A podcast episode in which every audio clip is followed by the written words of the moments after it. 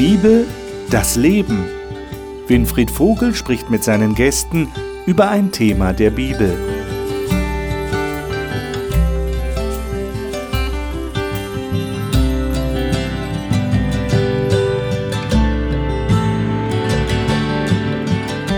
In unserer Gesprächsrunde zur Bibel studieren wir zurzeit den Brief, den der Apostel Paulus an die Christen in Rom geschrieben hat, bekannter unter dem Titel der Römerbrief.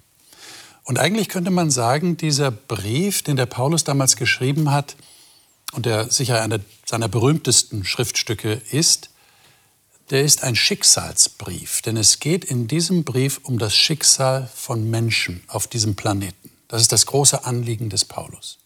Und wir haben in den letzten Wochen schon gesehen, dass es ihm sehr stark darum geht, zu zeigen, wie Menschen gerettet werden können für ein ewiges Leben, das Gott ihnen verheißen hat. Und er möchte wirklich ganz deutlich machen, wie das geht. Und heute bringt er im vierten Kapitel, das wir heute studieren wollen, ein Beispiel aus dem Alten Testament. Und das nicht von ungefähr, denn der Abraham, und das ist das Beispiel, das Personenbeispiel, das er bringt, der Abraham war ja der Urvater des Volkes Israel. Auf den haben sich die Juden berufen. Übrigens auch mit dem Argument, man muss sich beschneiden lassen, man muss bestimmte Zeremonien, bestimmte Riten über sich ergehen lassen, wenn man gerettet werden will. Und Paulus widerspricht dem. Und das tut er jetzt, indem er auf dieses Beispiel des Abraham eingeht. Und das möchte ich gerne mit meinen Gästen hier diskutieren und versuchen zu verstehen, was wollte der Paulus damit sagen. Und bevor wir das tun, bevor wir die Bibel aufschlagen, stelle ich Ihnen wie immer die Gäste hier im Studio vor. Siana Milanova stammt ursprünglich aus Bulgarien und hat in Deutschland Musik studiert. Derzeit arbeitet sie in einem besonderen Missionsprojekt in der Schweiz. Sie sagt, der Glaube an Jesus sei der wichtigste Teil ihres Lebens. Gudrun Hefti Jasper ist in Schleswig-Holstein aufgewachsen und lebt heute im Tessin in der Schweiz und arbeitet als Sprachlehrerin. Sie sagt, sie habe schon als Kind ein sehr persönliches Verhältnis zu Gott gehabt sich später aber noch einmal ganz bewusst für ihn entschieden. Markus Witte kommt ursprünglich aus Nordrhein-Westfalen und arbeitet im Management eines großen Luftfahrtkonzerns. Daneben setzt er sich für Start-up-Unternehmen vor allem im Gesundheitsbereich ein, weil ihm ein ganzheitlicher Lebensstil wichtig ist. Burkhard Meyer hat eine Zeit lang als Jugendpastor gearbeitet und war nach einem Lehramtsstudium etliche Jahre Gymnasiallehrer. Heute arbeitet er wieder als Pastor und koordiniert Begegnungstage für Menschen, die mehr von Gott wissen möchten.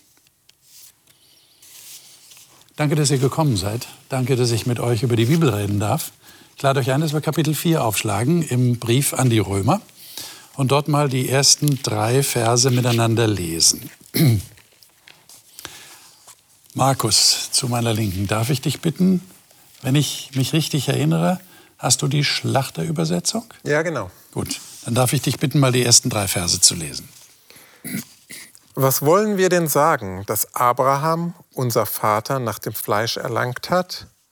Wenn nämlich Abraham aus Werken gerechtfertigt worden ist, hat er zwar Ruhm, aber nicht vor Gott. Denn was sagt die Schrift? Abraham aber glaubte Gott, und das wurde ihm als Gerechtigkeit angerechnet. Mhm. Bevor wir darauf eingehen, würde ich gerne noch die letzten Verse im Kapitel 4 lesen, weil da wird von Paulus äh, nochmal deutlich gesagt, warum er dieses Beispiel bringt. Äh, Gudrun, darf ich dich bitten? Ja, gern. Äh, aus deiner Schlachterübersetzung ist das auch? Ja, 23 äh, bis 25. Genau, 23 bis 25. Das sind die letzten drei Verse. Es steht aber nicht allein um seinetwillen geschrieben, dass es ihm angerechnet worden ist sondern auch um unseretwillen, denen es angerechnet werden soll, wenn wir an den glauben, der unseren Herrn Jesus aus den Toten auferweckt hat. Ihn, der um unserer Übertretungen willen dahingegeben und um unserer Rechtfertigung willen auferweckt worden ist. Mhm. In beiden ab. Also erstmal wird hier deutlich gemacht, warum der Paulus auf dieses Beispiel eingeht. Er sagt schon, das, was von Abraham im Alten Testament geschrieben steht, das ist nicht nur seinetwegen aufgeschrieben, um ihn irgendwie auf den Podest zu heben, sondern unsertwegen ist es geschrieben, damit wir davon lernen. Also das ist so die, die Motivationsspritze, die der Paulus seinen Lesern oder Hörern gibt, in Rom äh, auf den Abraham zu achten. Äh, gehen wir noch mal auf die ersten drei Verse ein. Es verbindet sich aber auch mit den drei letzten. Da steht, da ist ihm etwas zugerechnet worden. Und hier in den ersten drei Versen steht, er ist gerechtfertigt worden.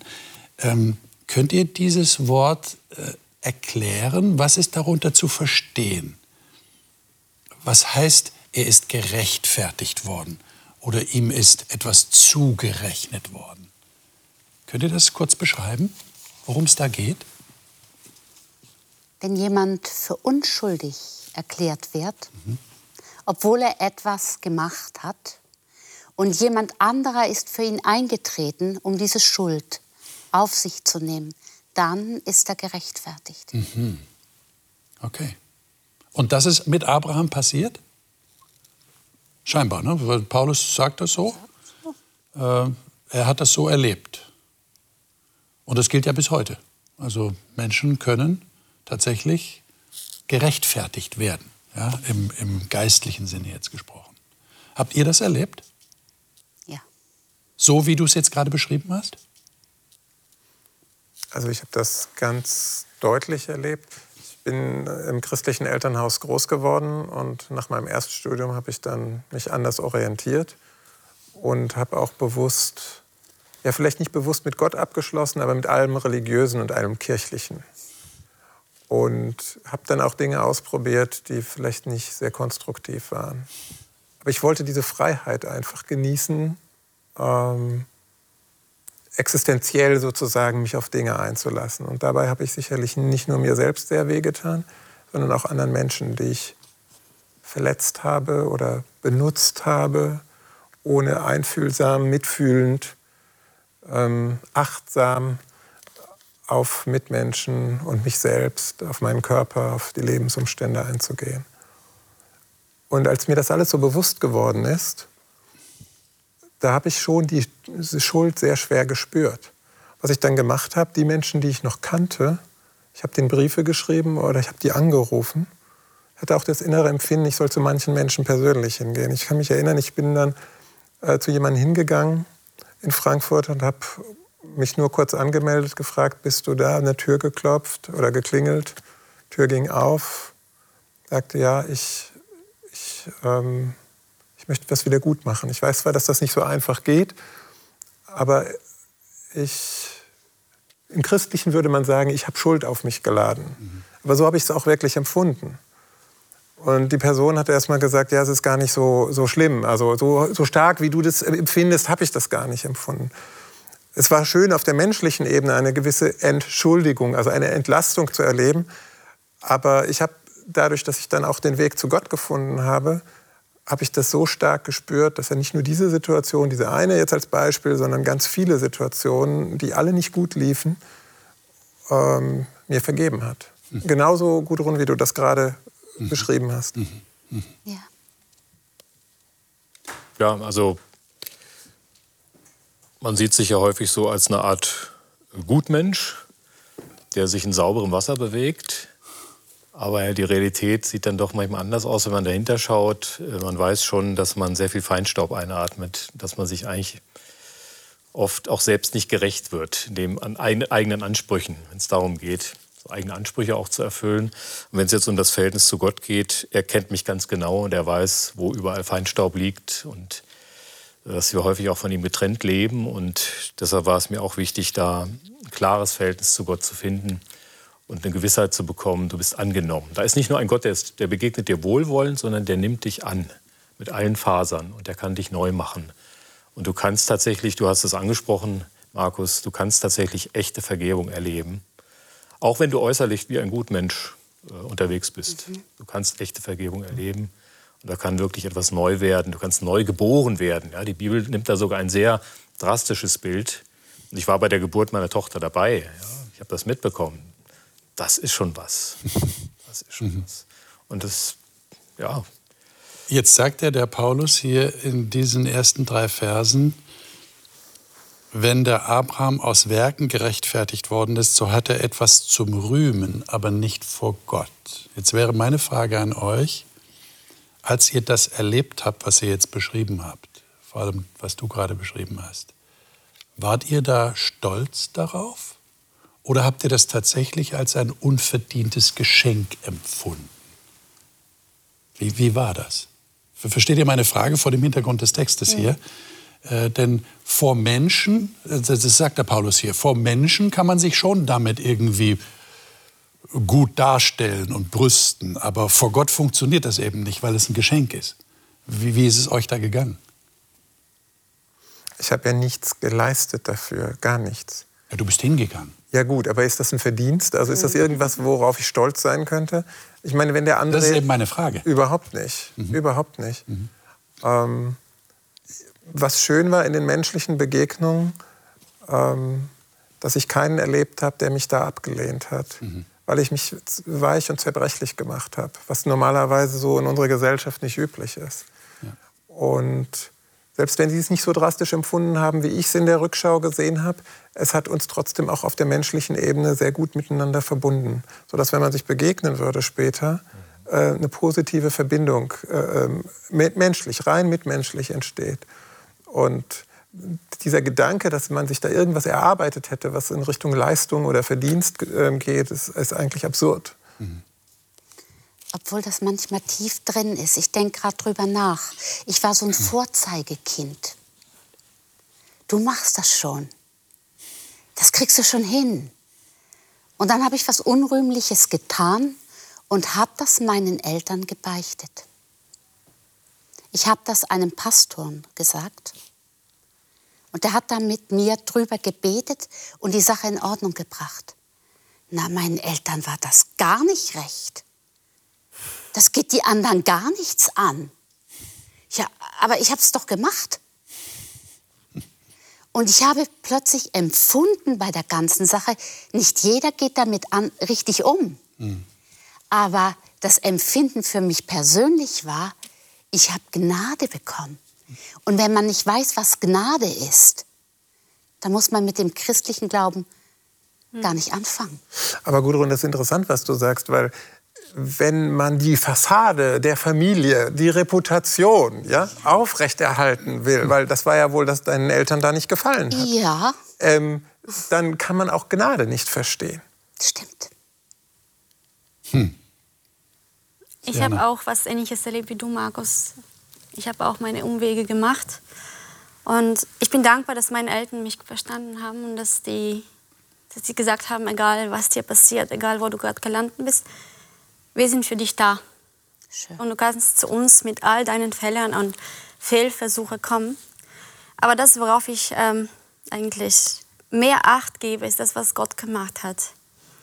Ähm, ich bin glücklich, dass ich wirklich seine Gnade erlebt habe. Und das ist so wie eine Wärme, die beginnt hier oben, die endet ganz unten bei den Füßen. Und man weiß, ähm, ich habe das nicht verdient.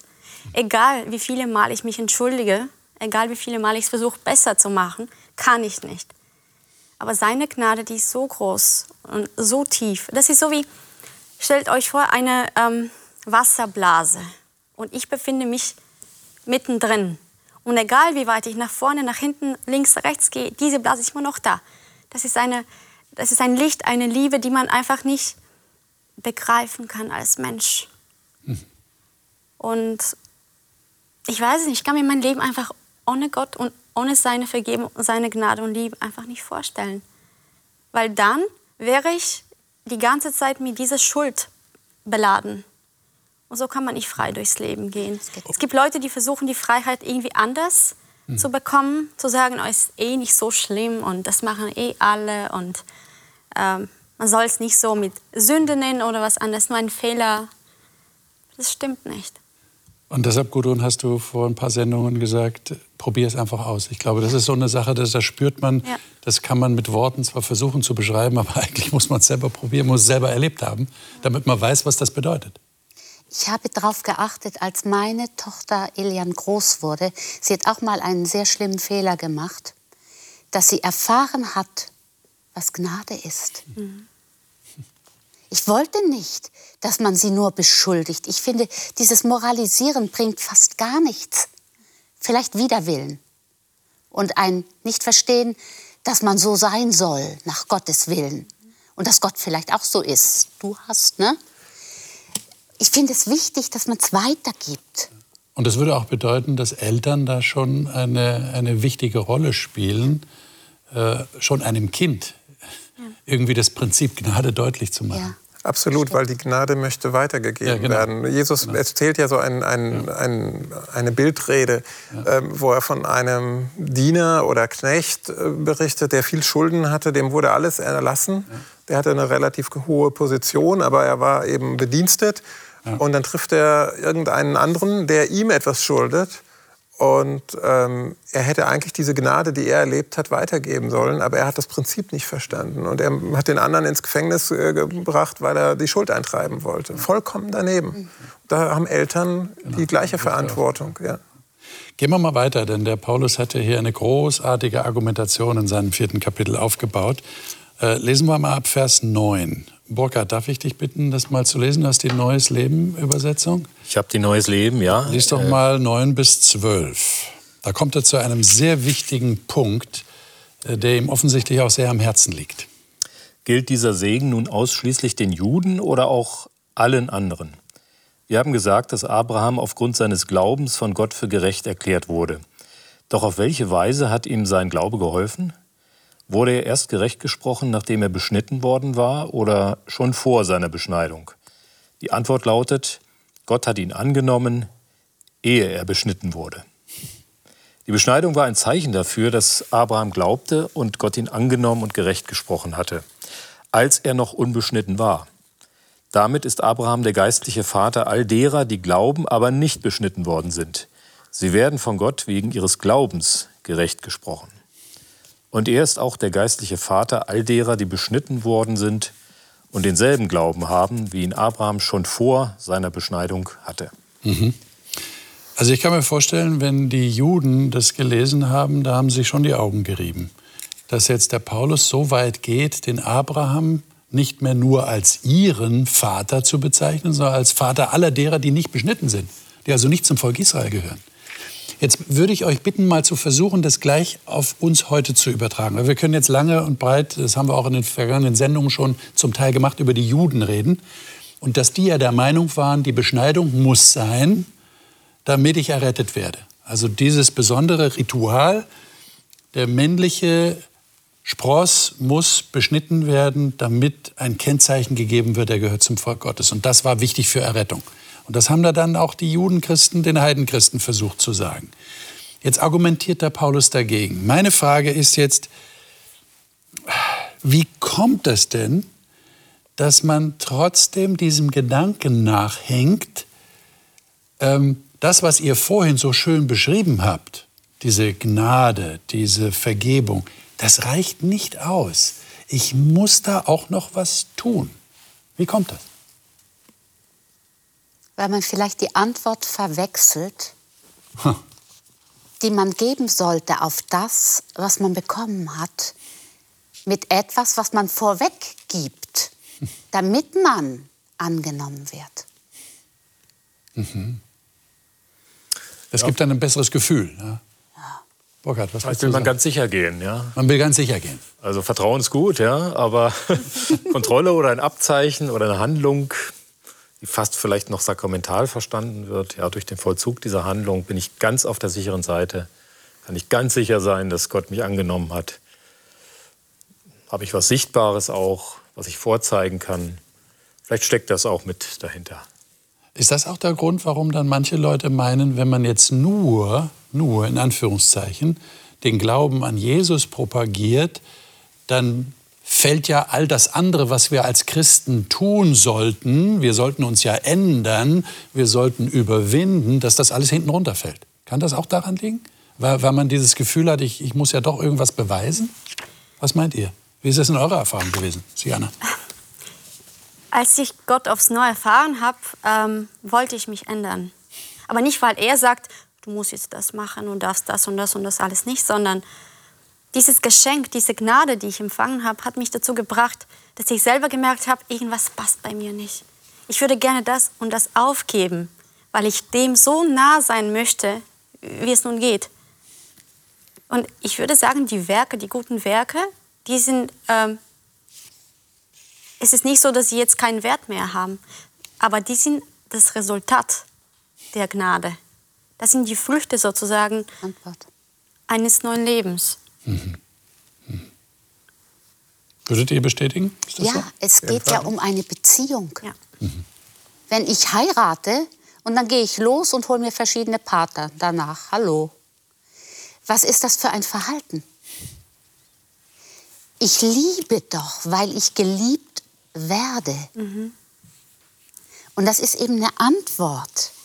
Und das ist nicht immer perfekt, leider nicht. Wünschte mir das manchmal viel perfekter und viel lebendiger. Aber ich weiß, dass ich geliebt werde und dass Gott gnädig und gütig ist. Und das ist eine wunderbare Erfahrung. Hm. Wie würdet ihr denn das heute mit dieser Beschneidung, die tangiert uns ja eigentlich nicht mehr. Ja, wir wir äh, gehören nicht zu dem jüdischen Volk, die das ja auch heute noch propagieren. Also es tangiert uns nicht wirklich als, als Christen. Wir, wir lesen das in der Bibel. Aber wie würdet ihr das dann auf heute übertragen? Könnte man sagen, ja, das ist so heute wie, wie Kirchenzugehörigkeit. Also wenn ich zu diesem bestimmten Kreis von Leuten gehöre, dann ist alles okay. Und die, die nicht dazugehören, die sind nicht okay. Könnte man das so vergleichen? Oder wie würdet also ihr so, es vergleichen? So wie die Juden das damals missverstanden haben, mhm. besteht bestimmt das gleiche Missverständnis heute. Ja. Dass ich eine religiöse Organisation habe oder zu einer Gruppe dazugehöre und die Verhaltensweisen, die Attribute dieser Gruppe selber mir aneigne und dann weiß ich, dass ich zu einem besonderen Kreis dazugehöre, der irgendwie belohnt wird oder der das ewige Leben bekommt. Also diese Vorstellung existiert ja heute auch, sei es eine Kirchengemeinde, sei es eine Denomination. Ja. ja. Und wir haben ja, wir haben ja zig solcher äh, kirchlichen äh, Gruppen. Ja, meine, wenn man durch Amerika fährt, findet man an jeder Hausecke, an jeder, jeder Straßenecke findet man eine neue Kirche mit allen möglichen Fantasienamen. Jetzt ist es doch so, dass wenn wir Menschen zu einer Kirche gehören, tun wir das ja aus einem bestimmten Grund, weil wir sagen, die haben Recht. Oder ich habe die Wahrheit erkannt und deshalb gehöre ich dazu. Es war ja für die Juden auch nicht das Problem, dass sie Juden waren. Okay. Aber dieses Verständnis, ich gehöre dazu und das ist so ein Automatismus. Wenn ich mich an alle mich. und das rettet mich und wenn ich alle Regeln beachte, dann ist es der Freifahrschein in den Himmel. Also es ist nicht das Problem, dass ich den Eindruck habe, ich gehöre dazu und ich gehöre gerne dazu, also ich weil das jeden, meinen Überzeugungen entspricht. Ich würde jeden ermutigen, zu einer Kirchengemeinde zu gehen äh, nach seiner Überzeugung. Okay. Aber aus der formalen Zugehörigkeit, dass ich irgendwo auf einer Liste stehe und die, den Verhaltenskodex formal Kann ich nicht Erlösung ableiten? Exakt. Okay, okay. Steht irgendwie geschrieben, wenn dein Name im Buch des Lebens geschrieben steht. Mhm. Ich habe noch nie gelesen, dass ich in einem Kirchenregister aufgenommen werden muss. Mhm. Okay, obwohl Jesus hatte eine Gemeinde. Er, er hatte eine er, er, wollte ja Gemeinschaft von Gläubigen fördern. Es ist nicht der Angelpunkt, mhm. um Gott kennenzulernen. Ich bin in einer Kirche drin, von der ich überzeugt bin, dass sie meiner Erkenntnis sehr nahe ist. Und deswegen bin ich dabei. Mhm. Ich muss ja überzeugt sein, dass ich den, der mich liebt, auch richtig kennenlerne. Mhm. Mhm. Aber es ist nicht die Voraussetzung, dass ich auf einer Liste bin, dass im Himmel dieser Name wieder auftaucht. Ja. Ja, wenn der Glaube so entscheidend ist, wie das Paulus hier schreibt, und bevor äh, Abraham beschnitten war, hat er geglaubt. Und das wird hier sehr betont. Dann sehe ich die Gemeinde, die Kirche als einen Ort, als eine Gruppe von Menschen an, die diesen Glauben auch stärkt. Ja. Dass ich auch in diesem das Glauben wachsen kann. Das kann ich besser gemeinsam, als wenn ich alleine vor mich hin glaube. Ja? Das wird dann manchmal recht schwierig. Und ich finde es sehr interessant, dass der Paulus in den nächsten Versen, äh, die werden wir jetzt nicht lesen, das sind die Verse 13 bis 17, erster Teil, dass er genau da das umdreht. Also dieses falsche Verständnis, was die Juden offensichtlich hatten. Denn er sagte, ich zitiere mal nur den ersten Vers, 13, denn nicht durchs Gesetz wurde Abraham oder seine Nachkommenschaft die Verheißung zuteil, dass er der Welt Erbe sein sollte, sondern durch Glaubensgerechtigkeit. Und dann sagt er auch, das hatten wir gelesen, dass die Beschneidung eigentlich erst so eine Bestätigung für diese ein Siegel, den Siegel war für die für die Gnade, die er bekommen hat. Also er dreht das genau um und sagt, so ist es richtig, die Reihenfolge.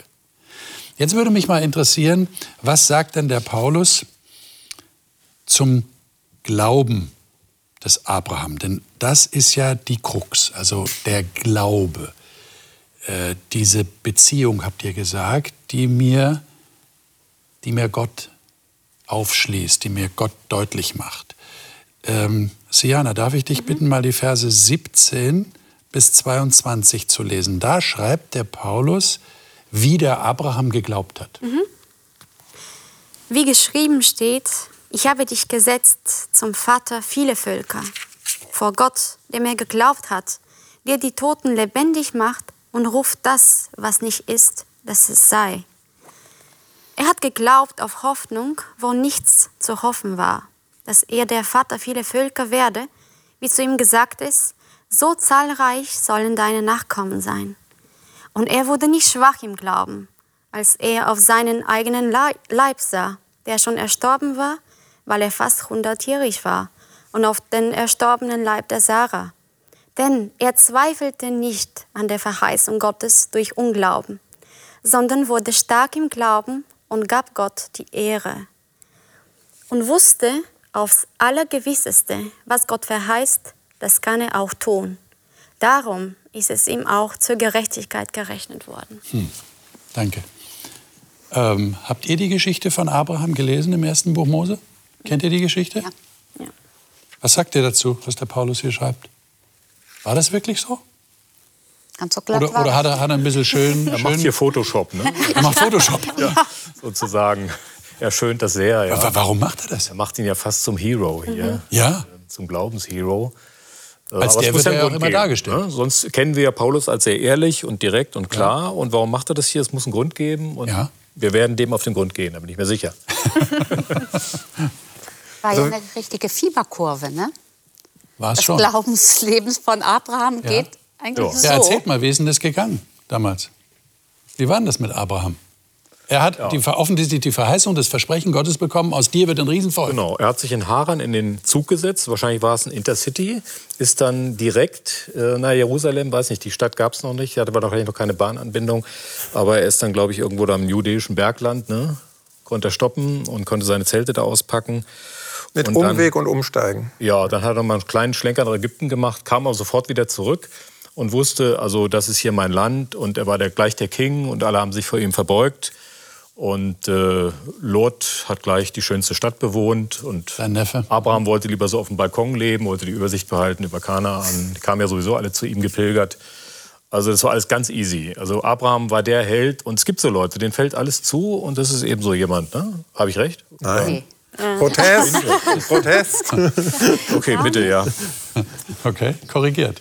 Ja, Abraham hat oft daneben gegriffen. Also mir fallen zwei Situationen oder drei Situationen spontan ein. Er war in Ägypten und er hat zweimal, ähm, weil seine Frau sehr schön war, ähm, seine Frau als Schwester ausgegeben. Mhm. Was nicht ganz falsch war? Was nicht ganz falsch, nicht war. Ganz falsch war. Also es ja. war so eine, so eine halbe, eine halbe Geschichte. Halbe Geschichte mhm. ja. Mhm. Aber man kann ja die, die, die Wirklichkeit immer so gestalten, damit ja. sie optimal aussieht. Und das hat er halt getan. Ja. Äh, insofern finde ich ihn da sehr, sehr menschlich.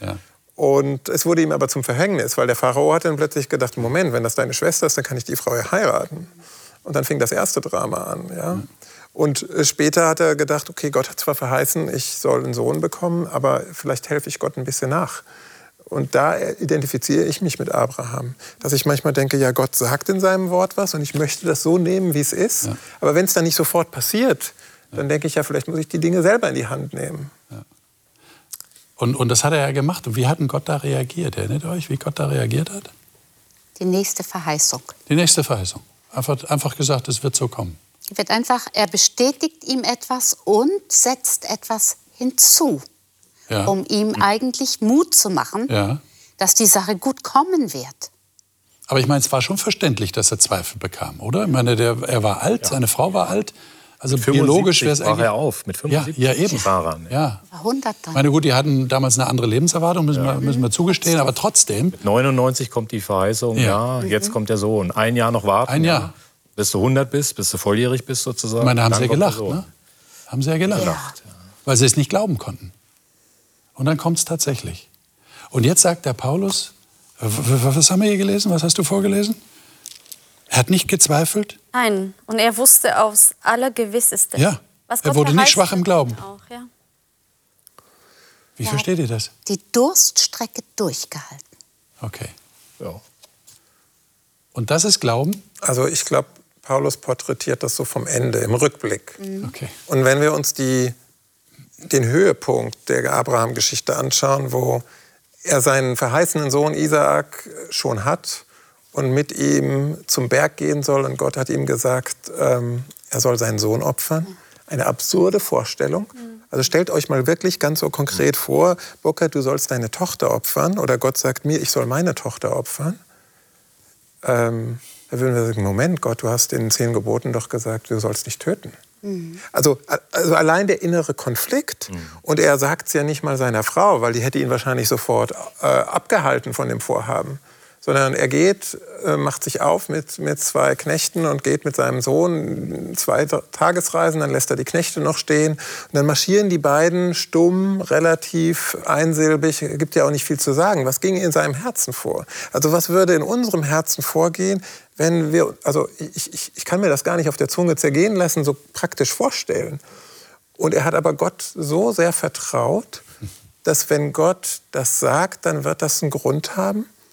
Und selbst wenn sein Sohn sterben würde, kann Gott ihn auch wieder lebendig machen. Mhm. Und, und ich glaube, das ging ihm so tief ins Herz, dass er vielleicht ein Stück weit verstanden hat, wie es Gott Vater ging, als Christus am Kreuz hing. Ich meine, das, was du jetzt gerade berichtest, ist eine sehr einschneidende Geschichte im, im Leben von Abraham. Äh, das ist ja sehr bewundernswert. Ähm, meine Frage ist, wie kann man tatsächlich dahin kommen? Wie ist das möglich, eurer Erfahrung nach so zu vertrauen, dass man auch ungewöhnliche Aufforderungen Gottes oder auch Verheißungen Gottes, war auch ungewöhnliche Verheißung, dir wird ein Kind geboren werden, in deinem Alter, in eurem Alter, dass man das für bare Münze nimmt. Wie ist das möglich? Fällt euch das leicht? Das ist für uns ja fast kaum nachvollziehbar, weil okay. das ein ganz hohes Niveau ist. Mhm. Erst diese Geschichte mit dem langen Warten ja. und dann diese Geschichte, wie die beiden miteinander gehen, steht mhm. in der Bibel. Ja. Der Sohn neben ihm und er ahnt, irgendwas geht nicht. Und dann diesen Berg hoch und dann plötzlich kommt da eine Hand, die sagt, da ist in Ordnung, du brauchst ihn nicht zu opfern. Habe ich schon mal in meinem Leben etwas opfern müssen für Gott? Hm. Ich bin gerade am Überlegen, vielleicht das eine oder andere, aber es sind viel kleinere Sachen. Mhm. Man macht seine Erfahrungen mit den Kleinigkeiten. Ja, sind gut. Sitzt jetzt der Abraham da oder steht da auf dem Podest und wir bewundern ihn? Du hast ja gesagt, das ist so, so ein Glaubenshero, als der wird er dargestellt und wir können zu ihm aufschauen und sagen, toll, werden wir nie erreichen aber schönes Beispiel. Oder seht ihr eine Möglichkeit? gesagt. Ja, ja, schon klar. Aber se seht ihr eine Möglichkeit, das irgendwie in euer Leben hineinzubekommen und, und zu sagen, ich, ich nehme da mhm. äh, auch Kraft aus diesem Beispiel des Abraham, um auch so zu vertrauen? Also was mich anspricht, ist, dass er tatsächlich bereit war, mal nicht seinen Verstand so nach vorne zu stellen, nicht so absolut zu setzen, sondern zu sagen, ich äh, vertraue jetzt mal, dass Gott aus so einer schwierigen Situation, alt, im Grunde eigentlich doch unfruchtbar und doch bekommen wir Nachkommen und der soll sogar ein großes Volk werden und er soll so zahlreich werden wie der Sand am Meer und so weiter und so fort. Äh, jetzt vertraue ich trotzdem. Also dieses fröhliche trotzdem, ja, dennoch. Auch wenn mein Verstand und der Augenschein dagegen spricht, ich wag's mal. Ich bleib mal dran und mache meine Erfahrung. Abraham ist da ja hingewachsen. Mhm. Das ist mir sehr wichtig. Ja. Das, das ist am Ende ja. seines Lebens. War das. Und er hat vorher auch öfters daneben gegriffen. So wie ich, mhm. so wie ihr sicherlich ja. genauso. Und nachdem er schon Gottes übernatürliches Schaffen an seinem eigenen Leben erlebt hat, dass seine Frau so alt überhaupt noch äh, einen Sohn gebären konnte. Also es gab einige Wunder in Anführungsstrichen, die, wo Gott immer wieder eingegriffen hat in seinem Leben. Auch die Selbstkritik, die dann in der Namensgebung zum Ausdruck kommt. Ja. Äh, Isaak, Yitzchak. Yitzhak, ja. Er lacht. Er lacht. Ja. ja. Ja, wir haben darüber gelacht, über Gottes Plan sozusagen. Ja? Und jetzt ja. haben wir das vor Augen. Ja? ja. Unser, unseren eigenen Zweifel. Ja. Und den haben wir überwunden dürfen. Genau. Also, erfahren dürfen. Ich glaube, nur mit dieser Fülle der, der Erlebnisse, des Erfahrens, das wird ja, dann ist ja deine eigene Geschichte, die kann dir niemand nehmen. Eine eigene Erfahrung kann dir niemand nehmen. Ja. Es geht hier nicht um Theorie. Und da ist der Abraham zu diesem Punkt gewachsen. Vielleicht noch ein Beispiel, darf ich? Ähm, ich habe vor zehn Jahren einen Brustkrebs bekommen. Das war eine böse Überraschung, kurz vor Weihnachten war ich in einer Untersuchung und habe gemerkt, das ist ein Stern in der Brust, das ist ein Krebs. Alles, was rund ist, ist vielleicht nicht ganz so, aber war auch so. Ja, was will der liebe Gott mit so einem Krebs? Normalerweise kriegt man die Panik auf der Titanic, wenn man sowas hat. Und ich kann mich erinnern, dass ich mit Gott spazieren gegangen bin. Ich habe meinem Mann das erst nicht gesagt, was ich vermute, weil es noch nicht offiziell war. Bin an der Vedecho entlang gegangen, habe gesagt, lieber Gott, wenn das etwas Gutes in sich birgt, dann gib mir die Kraft, damit fertig zu werden. Und wenn ich es überwinden sollte, dann lass mich dankbar sein, dass du mein Gott bist. Und dann habe ich empfunden, wie mich etwas umfing, das, was du beschrieben hast. Das gibt's. Da war ich nicht alleine und ich hatte Frieden. Und das werde ich nie vergessen. Ich gelte im Moment als geheilt. Es ist also nicht den bösen Weg gegangen. Aber die Überraschung, das war etwas Eigenes. Und das ist dann so ein Belastungstest. Ja. Wie tragfähig ist mein Glaube tatsächlich? Ja. Wenn jetzt jemand über euch das sagen würde, was der Paulus hier über den Abraham geschrieben hat, was würdet ihr dazu sagen? Also wenn der Abraham das jetzt lesen würde, was würde er dazu sagen? Aber ich formuliere es mal anders. Was würdet ihr dazu sagen? Also nicht gezweifelt, auf das Allergewisseste vertraut, immer geglaubt. Was würdet ihr, würdet sagen? Halt, halt, stopp. Das stimmt nicht ganz. Bin ich das? Ich habe mal eine Karte geschenkt bekommen Darauf stand, Gott hilft spätestens rechtzeitig. Und das sehen wir in dieser Geschichte. Er hat das Opfertier im letzten Moment gezeigt, wo die Hand schon in der Luft war mit dem Messer. Also deswegen stehen solche Geschichten in der Bibel, damit ich nicht zweifle, wenn es wirklich auf den letzten Moment ankommt, dass ich bis zum Ende treu bin. Und ich weiß, der war für Abraham damals da, er ist auch für mich und für uns alle heute da. Und Gott ist nie zu spät. Nun ist mal sein Timing anders als das, was wir uns vorstellen. Und jetzt würde mich noch interessieren, was hat das mit Erlösung zu tun? Denn das ist ja eigentlich das Thema, das der Paulus hier hat. Was hat das mit Erlösung zu tun? Also ich finde es sehr interessant, wie ich eben versucht hatte schon anzudeuten, was geht im Herzen eines Vaters vor oder bitte einer Mutter. Nicht, nicht, aber in diesem Fall eben geht es um Abraham dass, dass ich bereit bin. Das Liebste, was Abraham hatte, war sein Sohn. Mhm. Es gab nichts auf der ganzen Welt, was ihm lieber war. Unter den Umständen sowieso. Unter den Umständen sowieso. Er hat ja so lange darauf gewartet. Ja. Und dann war der Sohn da. Und, ja. und das, das, muss man sich einfach mal vorstellen. Wenn ich auf etwas sehr lange warte, wird es mir noch lieber und wertvoller. Und das sollte er jetzt hingeben für Gott. Und so ist es im Herzen des Vaters, als er seinen Sohn geopfert hat für uns. Und wenn ich versuche, diese Liebe zu begreifen, ja. meine, das kann man eigentlich nicht begreifen. Also wir können es nur versuchen zu erahnen. Das hat was mit Erlösung zu tun. Gott möchte, dass wir ein Stück weit in sein Herz gucken und diese Liebe des Vaters im Himmel verstehen. Und dann glaube ich, dass in unserem Herzen was passiert. Und an den Punkt möchte uns Gott bringen. Hm. Und das ist dann Ausdruck des Vertrauens ihm gegenüber, zu sagen mit Paulus, ich muss nichts tun dafür, sondern ich, ich muss es nur annehmen als Geschenk. Hm. Ich muss mich schon entscheiden. Ich muss mich entscheiden. Das ist auch das, was Abraham getan mhm. hat. Mhm. Er hat sich entschieden, auf den Berg zu gehen. Ja. Und ich bin mir ganz sicher, dass in seinem Kopf ihm Zweifel kamen. Ja.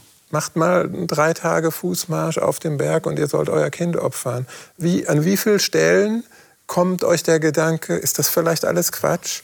Bin ich vielleicht wahnsinnig? Kann ich meinen eigenen Gedanken vertrauen? Und der musste sich immer wieder entscheiden. Und ich glaube, so geht es uns auch. Wir, wir haben Gott erlebt und Gott zeigt sich, aber trotzdem sind wir immer wieder herausgefordert, uns wieder im Vertrauen auf ihn einzulassen. Hm. Und ist das eine tägliche Erfahrung für euch, dass ihr das immer wieder neu lernen müsst? So wie Abraham? Schon? Immer wieder neu? Oder ist es, ah, du sagst, es ist eine Entscheidung?